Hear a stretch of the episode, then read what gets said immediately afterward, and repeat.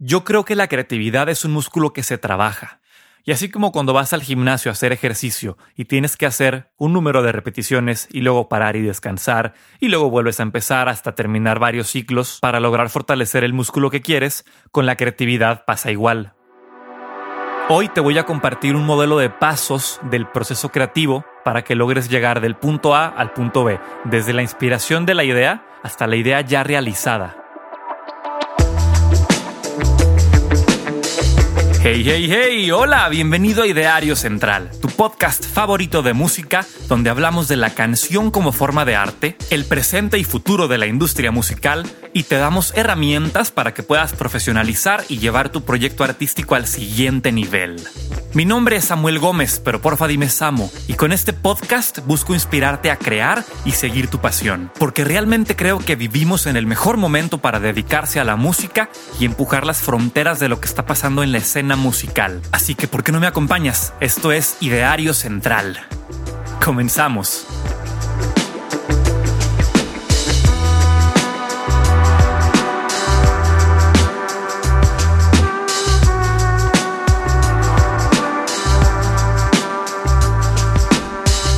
Hola, hola, bienvenidos ahora sí al primer episodio oficial de Ideario Central. El pasado fue como una especie de introducción para que nos conociéramos, para que supieras pues de qué va el podcast y hacia dónde va también. Déjame decirte que estoy muy nervioso y muy emocionado porque esto es un proyecto que quería lanzar hace mucho. La primera entrevista la grabé hace dos años y nunca la saqué, se quedó en un cajón y todo por esperar como al momento perfecto para estar listo. Y luego entendí que pues uno nunca está listo, solo tiene que hacer las cosas, ¿no? Pero fue bueno que me esperara porque tuve más tiempo para masticar los temas que ahora te quiero compartir porque ya los viví y ya los entiendo un poquito mejor. Para mí el tema del podcast se vino a convertir como en el lugar donde convergen todas mis pasiones. Por un lado ya te contaba que estudié producción musical, entonces en el tema del audio yo me siento como en mi pecera, en el audio y en la música. Por otro lado está el tema de comunicar. Ya te contaba también en el episodio pasado que fui locutor de radio. Incluso estudié un semestre de la carrera de comunicación y luego me salí. Em, hice teatro durante la prepa. Luego cuando me gradué entré como maestro de guitarra en una academia de música y le agarré un gusto tremendo a enseñar y a compartir lo que sé. Fui cambiando de lugares, luego estuve en un colegio, luego en la Prepa Tech y al día de hoy soy maestro de composición en el Tech Campus Monterrey y me encanta dar esa clase. Y es que siento que he tenido tan buenos maestros y mentores en mi vida, tanto en lo musical como, como en la vida misma, que siento la necesidad de devolver un poco de eso, ¿no? Entonces, antes de empezar, te quiero dar las gracias por estar aquí conmigo, escuchando esto. Hoy en día la moneda de cambio más importante es la atención de las personas y el hecho de que tú estés tomándote unos minutos de tu día para estar conmigo, para mí es invaluable. Te lo agradezco mucho y espero que este podcast sea todo lo que busques. Ya tengo planeados los temas y las entrevistas de los siguientes meses, pero me sirve mucho tu retroalimentación. Porfa, escríbeme un DM en Instagram, arroba ideario central, para que me cuentes qué te parece el podcast, de qué temas te gustaría escuchar y aprender. Y también, como voy lanzando, todavía no estamos en Apple Podcast, va a tardar un par de días más, pero porfa, cuando estemos ahí, o incluso si ya me estás escuchando en Apple Podcast, déjame un review, porfa. Eso me sirve mucho me ayuda a colocar el podcast y a saber qué dirección darle que te sirva más. De nuevo, este podcast es para ti y me encanta que podamos conectar y que eventualmente nos vayamos conociendo. Y ahora sí, entrando en materia, los cuatro roles de la creatividad. En el intro te prometí un modelo de pasos del proceso creativo. Pero, ¿por qué es importante estudiar o intentar entender la creatividad y los procesos creativos? Bueno, es que no sé si has hecho este ejercicio de dimensionar. A mí siempre me sorprende. O sea, el acto de crear es algo impresionante. Donde no había nada, ahora hay algo. Esa canción, ese riff en la guitarra, ese, ese cinte, no existía. Tú lo programaste o lo cantaste o lo tocaste y ahora existe. Yo creo que uno de los sentimientos más, más cabrones para un cantautor es cuando estás en un concierto tocando tu música y escuchar cómo el público corea tus letras, tus palabras, tus emociones. Uf, ese pedo no tiene comparación. Pero ser un creativo también tiene sus problemas porque te pones en una posición muy estresante. O sea, donde no había nada, creaste algo. Y ahora esa cosa que creaste, pues ya existe. Entonces, si quieres crear algo nuevo, pues ya no puede ser eso. Tienes que crear otra cosa diferente, una tercera cosa, y luego una cuarta cosa, y luego una quinta cosa. Entonces, entre más crees, pues muy bonito porque ahora existen muchas más cosas, pero también para ti el reto crece porque entonces para seguir creando tienes que buscar en lugares nuevos. No puedes crear en los lugares que ya creaste, pues para no correr el riesgo de copiarte a ti mismo. Casi como este chiste del queso, ¿no? Que si el queso tiene hoyos, entre más queso tienes, más hoyos tienes. Por ende, entre más queso tienes, menos queso tienes.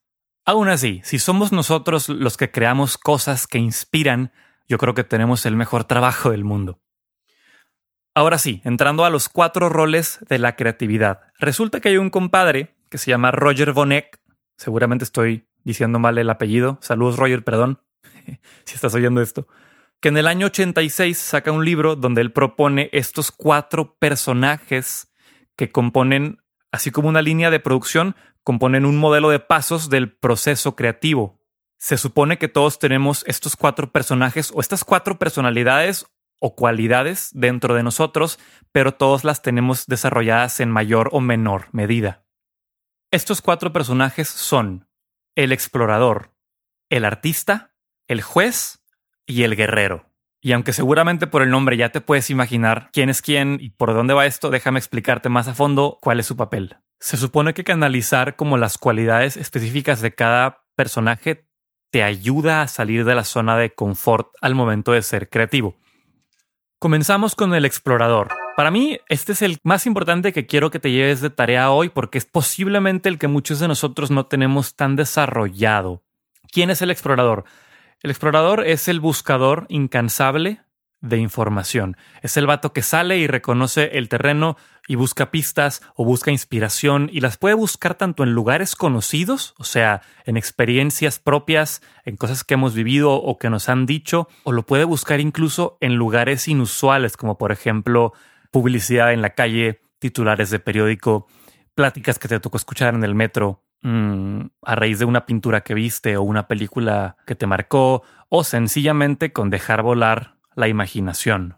Es, es el personaje que se encarga de ver todo con ojos nuevos siempre. Haz conmigo un ejercicio. Piensa en las veces que te has ido de viaje. Posiblemente no dentro de tu mismo país, porque pues tu país ya lo conoces bien, pero tal vez a un país vecino o incluso a otro continente. ¿No te pasa todo lo ves nuevo y que todo de repente es interesante. El metro es interesante, los camiones son interesantes, los McDonald's son interesantes, aunque tú también los tienes en tu país, ¿no? ¿Por qué pasa esto? Yo creo que es porque cuando te sales de tu burbuja y de tu cotidianidad, tu explorador se despierta y entonces todas las cosas aparentan ser nuevas aunque posiblemente no lo sean tanto, ¿no? Pero lo aparentan porque tú mismo estás en un estado de tránsito. Ni siquiera tiene que ver el lugar en el que estás, sino la posición mental en la que te encuentras y en la que estás como más dispuesto a ser sorprendido. Para mí, ahí es cuando el explorador se despierta y empieza así a, ponerte a correr el hámster y andas súper inspirado y te enamoras de todo.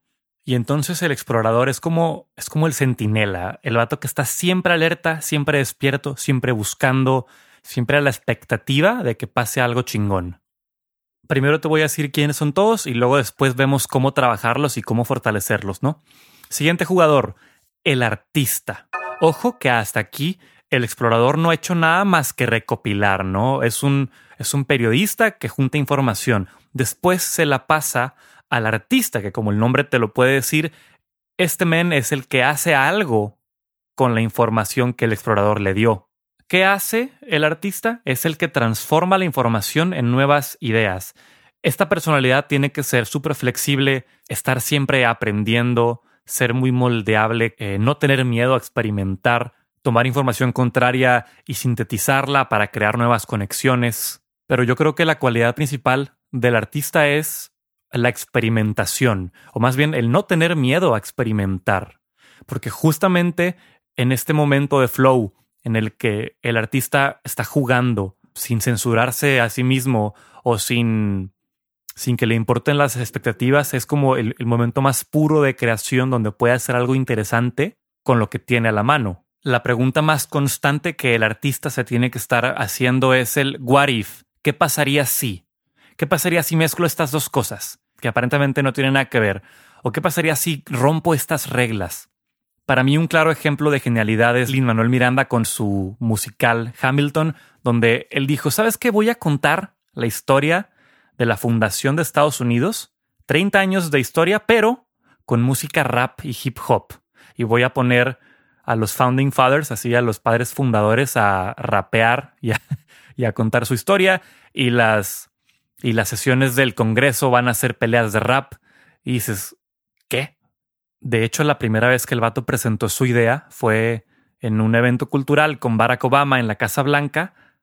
Mostró la primera canción de este musical y se rieron de él. El video existe en YouTube, o sea, la idea, lo raro de la idea causó gracia. Y adelántale siete años y es el musical más taquillero de la historia, con boletos sold out siempre. Se ha ganado todos los premios posibles, habidos y por haber, y ha inspirado a muchísimas personas. Otro buen ejemplo de este tipo de creatividad es la gente que cuando ya no queda nada en el refri y antes de ir al súper, sacan todo lo que hay y preparan algo con eso, lo que salga, así con las sobras de la semana, ¿no? Yo le admiro mucho eso a mi papá, que es capaz de cocinar algo riquísimo con lo que se encuentra en el refri, así con la menor cantidad posible de recursos.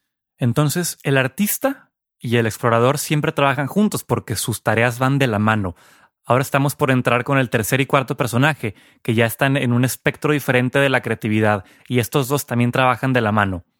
Comenzamos con el siguiente jugador, el juez. ¿A qué te suena? El juez es el filtro.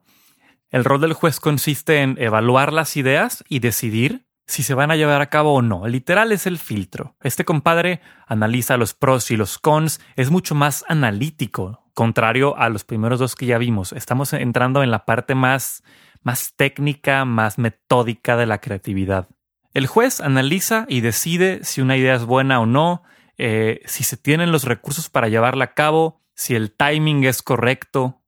Como artistas tendemos a ser un poco celosos o, o un mucho celosos de nuestras creaciones, pero para tener un buen juez, un juez sano, de repente hay que tomar un poco de distancia contra la idea para poderla ver de manera objetiva, ¿no? Y decidir si realmente es la mejor idea que podemos llevar a cabo. Y finalmente, último jugador es el guerrero. Este compadre es el valiente, es el que ejecuta. De nada sirve tener una buena idea, una propuesta interesante, haber decidido que el tiempo y los recursos eran los correctos, si al final no hacemos nada con eso. Ya te contaba que hace dos años grabé mi primera entrevista para este podcast y no la saqué. No la saqué y hasta ahorita apenas voy publicando el podcast porque yo en ese momento tenía un muy mal guerrero. El guerrero es el que ejecuta y hace que las cosas pasen, sabiendo incluso que va a haber haters, que va a haber resistencia interna y externa, que posiblemente no siempre vas a estar motivado. Pero como dice mi buen amigo Adrián Álvarez, si es tu pasión, no hay opción, y el guerrero se levanta y ejecuta. Estos cuatro personajes son tu ejército, tu equipo creativo que te va a ayudar a llevar las ideas a la práctica o incluso encontrar ideas e inspiración cuando parece que no lo hay. Suelen ir en ese orden porque cada quien entra en un momento específico del viaje, pero a veces pueden presentarse a, destiempo o en desorden, o incluso pueden pasar meses o años sin que veas a alguno de ellos. Y aquí es donde se pone interesante porque te puede generar un desbalance que te puede hacer pasar por frustración y bloqueo creativo. Ahora sí, ya los conociste. Tú ya en este momento, mientras te los explicaba, seguramente te fuiste imaginando cuáles tienes más fuertes, cuáles te falta trabajar. Pero hablemos de los peligros de no tenerlos bien trabajados los cuatro. Comencemos con el explorador. ¿Qué pasa si tienes un explorador flojo o débil? Posiblemente vas a estar encontrando toda tu inspiración en los mismos tres o cuatro lugares y muy rápidamente tus temas al escribir o tus recursos al componer o al producir van a caer en clichés obvios y ya muy quemados, muy utilizados. ¿Por qué? Porque hay una teoría que me gusta mucho que dice que ya no hay nada nuevo, que todo el arte que se crea es un remix de cosas que ya existen, ¿no? La única diferencia es cuál es tu voz como artista y el cómo dices las cosas. Pero esa voz viene casi directamente de los lugares en los que el explorador encuentra la inspiración. Y entre más único te vuelvas para encontrar información y cosas que decir y luego se las pases al artista para que sepa cómo decirlas, más único vas a ser como artista. Luego, siguiendo sobre esta idea, si tienes un muy buen explorador que sabe encontrar ideas muy interesantes en lugares muy inusuales y poco visitados, pero tienes un artista que no ha puesto el trabajo y que no es muy hábil, posiblemente esas ideas no van a estar bien desarrolladas. ¿Qué significa esto? Que tu artista tiene que estar bien mamado, tiene que conocer muy bien los recursos que tiene para poder jugar con ellos y tiene que también conocerse muy bien para saber cuáles son sus límites, qué le da miedo y a pesar de eso romper la zona de confort y hacer algo interesante con ello. Por ejemplo, cuando yo comenzaba a componer, me frustraba mucho que yo oía melodías en mi cabeza, pero todavía no era tan bueno en el instrumento, ya fuera en la guitarra o en el piano, y me costaba mucho trabajo bajar las melodías y las ideas a las manos. ¿Por qué? Porque todavía no había puesto las horas suficientes para conocer muy bien mi instrumento, ni había desarrollado tanto mi oído como para poder identificar rápidamente dónde podía encontrar esas melodías en el instrumento. Otro punto que voy apenas descubriendo sobre cómo tener a un explorador y a un artista sanos es sobre tener un mindset y una mentalidad correctas y estar siempre en una posición de crear. Te cuento, porque esto me pasaba mucho antes también. Durante la carrera siempre yo estaba involucrado en muchos proyectos, ya fuera musicales, eh, académicos o de grupos estudiantiles, y estaba constantemente ocupado. De manera que cuando mi explorador andaba muy inspirado y me pasaba muchas ideas muy chidas, pues mi artista estaba muy cansado como para siquiera intentar hacer algo padre con ellas. Sencillamente no había lugar para crear porque yo siempre estaba ocupado y estresado y cansado apenas recientemente ya graduado voy entendiendo que el ocio y tener tiempo libre son súper importantes para la creatividad y para poder crear de manera más libre y, tener un explorador y un artista más felices y más sanos. Luego, ¿qué pasa si tu juez tal vez no es tan bueno filtrando? ¿Qué tal si le dices que sí a todo? Pues posiblemente te vas a encontrar ahogado en trabajo y en proyectos que no te van a llevar como en la dirección correcta Caso contrario, si, si tienes un juez muy, muy estricto y nada es suficientemente bueno, pues posiblemente nunca hagas nada, posiblemente nunca pase nada porque tal vez ahora no es el mejor momento o tal vez vas a estar más preparado y más listo después o posiblemente los planetas no se han alineado o es que la culpa la tiene Mercurio retrógrado. y por último y el más fácil, si tu guerrero no está bien entrenado, te vas a dejar vencer al primer obstáculo. Cuidado con esto, porque luego aquí es donde muchos caemos y nos sentimos fracasados y nos hacemos la víctima. Y eso luego se convierte como en un estado mental en el que no te conviene estar. Ahí tienes los ejemplos de cuando a los Beatles o a Queen les dijeron que su música jamás pegaría. ¿Tú crees que hubiera pasado si se hubieran rendido ahí mismo? Y bueno, ¿cómo puedo mejorar y cómo puedo entrenar a cada uno de mis cuatro personajes para que mi proceso creativo en general sea mucho más productivo y de mucho más impacto. De nuevo, vámonos uno por uno. De muchos de estos tips vamos a platicar en episodios futuros, pero te los voy adelantando. ¿Cómo entrenar al explorador? Lo primero que tienes que entrenarte a hacer es no censurarte tú mismo. No censurarte de primera mano tú mismo seguramente ya te ha pasado y a muchos nos pasa. E incluso estando en privado, componiendo tú solo, dices, no, fíjate, esa idea no es tan buena, mejor no. Y la desechas cuando posiblemente, si lo hubieras desarrollado un poquito más, hubieras encontrado algo bueno. Es una idea que me gusta mucho de Jacob Collier, que él, cuando está componiendo o arreglando, primero deja todas las ideas fluir, así como, como abrir la llave. Y ya que las tiene todas, decide con cuáles se queda y lo hace para no perderse de ninguna posibilidad. O sea, primero entra la exploración y después entra el filtro. Otro ejercicio interesante es hacer listas. Escribe listas, por ejemplo, de palabras que te gusten, de olores que te gusten, de mm, sensaciones al tacto que te gusten, de momentos que te generan nostalgia, de imágenes que te provoca oír una canción o incluso listas de sinónimos y de antónimos. Todo esto es para que tú pongas a trabajar el músculo creativo y generes conexiones y asociaciones entre palabras para que luego al momento de estar creando sepas exactamente de dónde jalar la inspiración y los recursos. Y un tercer tip que yo agarré hace poquito y que me, y que me gusta mucho es ponte a ti mismo en situaciones que te reten o que te pongan incómodo o que provoquen situaciones fuera de lo común. Por ejemplo, sal a platicar o a convivir con alguien con quien no convives tanto, tal vez porque te cae medio mal o porque no tiene nada en común. Te sorprendería encontrar lo que sí tienen en común si lo intentas o aún si confirmas que te cae mal o que no tiene nada en común, en ese intercambio vas a aprender a ver algo de manera diferente. Alguna idea que tenías, una postura y todo eso dispara la chispa creativa para crear algo con eso. O como lo dice Franco Escamilla en su especial de Netflix, él cuenta que cuando era pobre y estaba batallando le pasaban muchas pendejadas, de las cuales luego salían historias para, para el stand-up. Pero ya que le empezó a ir bien y tenía la vida un poco más resuelta y más cómoda, pues le dejaron de pasar tonterías e historias chistosas y dice que se le estaba terminando el material. Entonces él, ahora adrede, se pone en situaciones de peligro o situaciones pendejas para que le pasen pendejadas.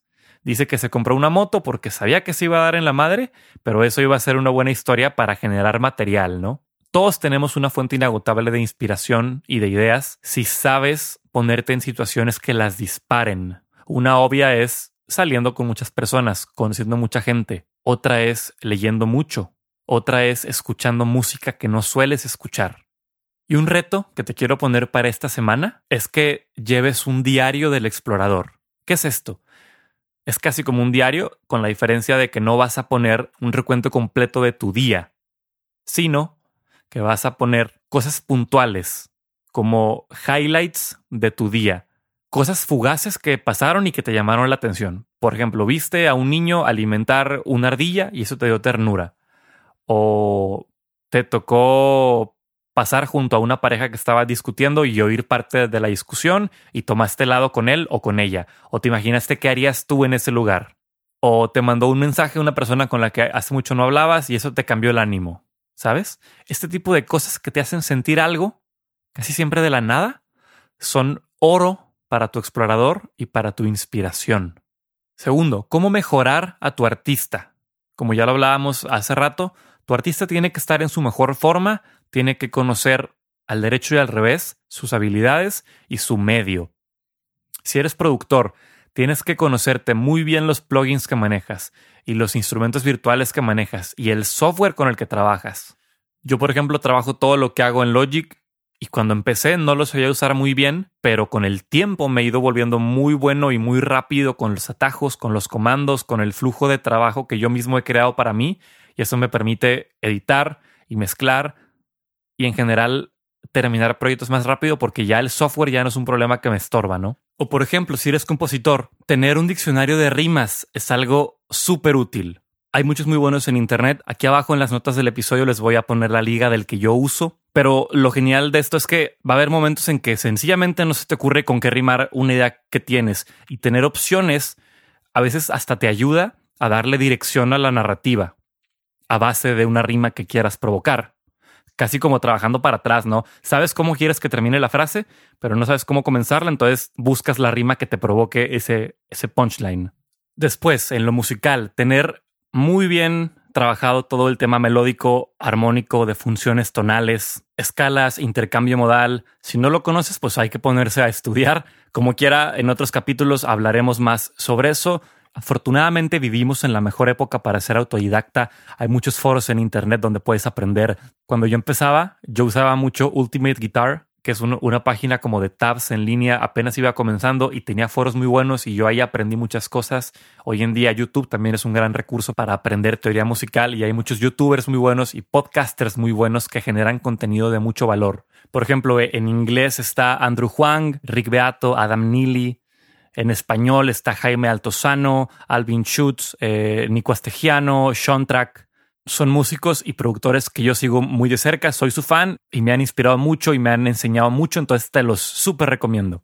Y en general, si mantienes un estado mental de siempre estar buscando aprender, tu artista va a mejorar y a crecer exponencialmente, porque siempre va a tener nuevos recursos que utilizar para la inspiración que llega. Luego, ¿cómo mejorar tu juez? Fíjate que parecido, entre más contenido consumas, contenido de calidad, eh, música bien grabada, canciones bien compuestas, eh, vea masterclasses, júntate con gente que haga lo mismo que tú y platiquen sobre qué funciona, qué no, muéstrense sus canciones. Si te juntas con gente chingona, casi creo que solamente por estar en la misma habitación con ellos, tú también te vas a ir volviendo chingón. Y aquí lo más importante es que desarrolles tu gusto, tu buen gusto, para que tú mismo sepas filtrar las cosas que funcionan y las cosas que no. Y finalmente, para ejercitar tu guerrero, el mejor consejo que yo te puedo dar es que hagas cosas, que hagas muchas cosas. Porque así, uno, cada vez te va a dar menos miedo el rechazo y la posibilidad de fracasar. Pero dos, también, entre más cosas hagas y proyectos emprendas, cada vez te va a ser más fácil romper la inercia inicial de actuar. Porque cuando empiezas algo nuevo, lo más difícil siempre es dar ese primer paso pasar de no estarte moviendo a estarte moviendo. Y si llevas tiempo dentro de lo creativo, ya sabrás muy bien que dar los siguientes pasos, el segundo, el tercero, cada vez se vuelve un poquito más fácil.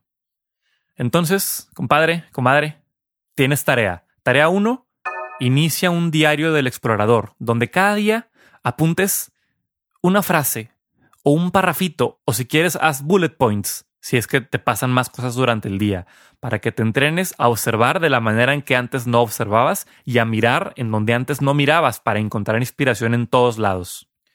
2.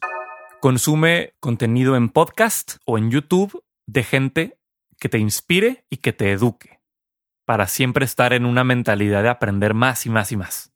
3. Júntate con gente en tu área, tus amigos, que hagan lo mismo que tú y escuchen música juntos y platíquenla, muéstrense sus propias canciones y coméntenlas, dense retroalimentación, hagan grupos de WhatsApp donde pidan retro, donde se comparten las cosas que van creando, sus mezclas, sus producciones, sus canciones originales, e invierte mucho tiempo y dinero si lo puedes invertir en mejorarte. Te digo, ve a masterclasses, ve a congresos, ve a conferencias. Y finalmente, por favor, diviértete. No pienses tanto y actúa cuando estás en la fase inicial de emprender un camino hacia una meta, importa mucho más el movimiento que la dirección. Usualmente nos trabamos porque nos paraliza el miedo de equivocarnos y de, em, de, irnos en la dirección incorrecta, pero realmente cuando vamos comenzando, cualquier dirección en la que nos movamos de una manera u otra nos acerca a la meta porque apenas vamos comenzando y es mucho más difícil empezar a, a moverte. Una vez que ya estás en movimiento, se vuelve más fácil solamente cambiar dirección si es que te equivocaste. Y como quiera, caminar y emprender y crear siempre es un proceso de constante mejora y de constante retroalimentación y de constantemente estar como ajustando el camino, porque vamos aprendiendo sobre la marcha. Y creo que un consejo general sobre todo esto es que no te dé miedo equivocarte. Eso fue algo que yo aprendí con mi proceso de las canciones diarias, que yo decía, pero es que todas tienen que ser buenas porque me va a dar pena mostrarlas que no estén tan buenas. Pero dije, no, quiero ser vulnerable con mi proceso, quiero demostrarme a, mí mismo que tengo una cantidad infinita de canciones dentro y que pues tengo que sacarme las malas para poder eventualmente empezar a hacer puras buenas. Y normalizar ese proceso de fracasos y aciertos me parece muy sano porque no hay manera posible de que logremos algo exitoso sin haber tenido un par de errores o de fracasos en el camino. Y es una parte del proceso del éxito que se nos olvida contar y mostrar porque claramente no es tan glamuroso, ¿no? Entonces, eso es todo por hoy. Espero que entender estos cuatro roles de la creatividad te ayuden en tu propio proceso, en tus proyectos y que este contenido te inspire a hacer más y a crear.